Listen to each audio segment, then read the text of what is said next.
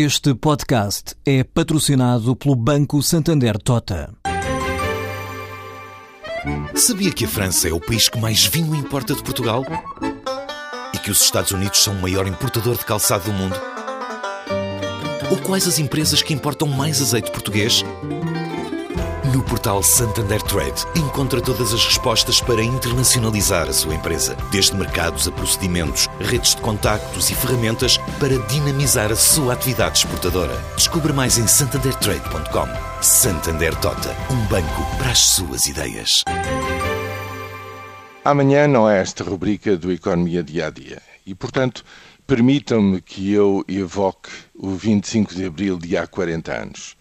Compreendam que, para mim, ao transpor os portões do Forte de Peniche, libertado por um conjunto de marinheiros que eram tão jovens ou mesmo mais jovens do que eu, que olhavam para mim e para todos nós, que saíamos daquele forte com um olhar grave e sério, eu saía cheio de ilusões, de ideias porventura erradas e fui tendo que aprender e aprendi muito ao longo destes últimos 40 anos. O povo português aprendeu muito, fez uma caminhada extraordinária e esta data para mim é sempre um ponto para pensar e para medir o caminho que foi percorrido. Efetivamente, não é possível comparar para todos aqueles que viveram o antes e o depois, comparar o que temos hoje e o que tínhamos há 40 anos.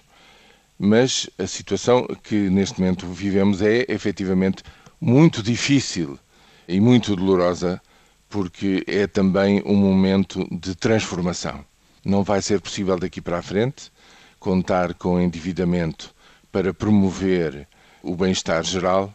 Bem pelo contrário, temos que encontrar um caminho que eu tenho esperança que seja um caminho mais justo, eh, mais progressista, no sentido de que é preciso vencer esta dicotomia do país que está melhor e das pessoas que estão pior. Eu nunca me esquecerei que há 40 anos existiam 860 toneladas em barras de ouro no Banco de Portugal, mas o nível de vida médio dos portugueses se ficava em 61% da média europeia. Ora, o que se pretende é um equilíbrio. É preciso finanças públicas sãs, sim, é preciso ir diminuindo a pouco e pouco a dívida pública e a privada excessiva, também é verdade isto, mas ao mesmo tempo é preciso acabar com aquilo que, como dizia o presidente Yanes, nos envergonha e nos insulta, que é a ameaça da fome, a ameaça da pobreza, a generalização ou, digamos, o, o número inaceitável de pessoas capazes de trabalhar que não conseguem encontrar um posto de trabalho. Hoje não há grande análise a fazer.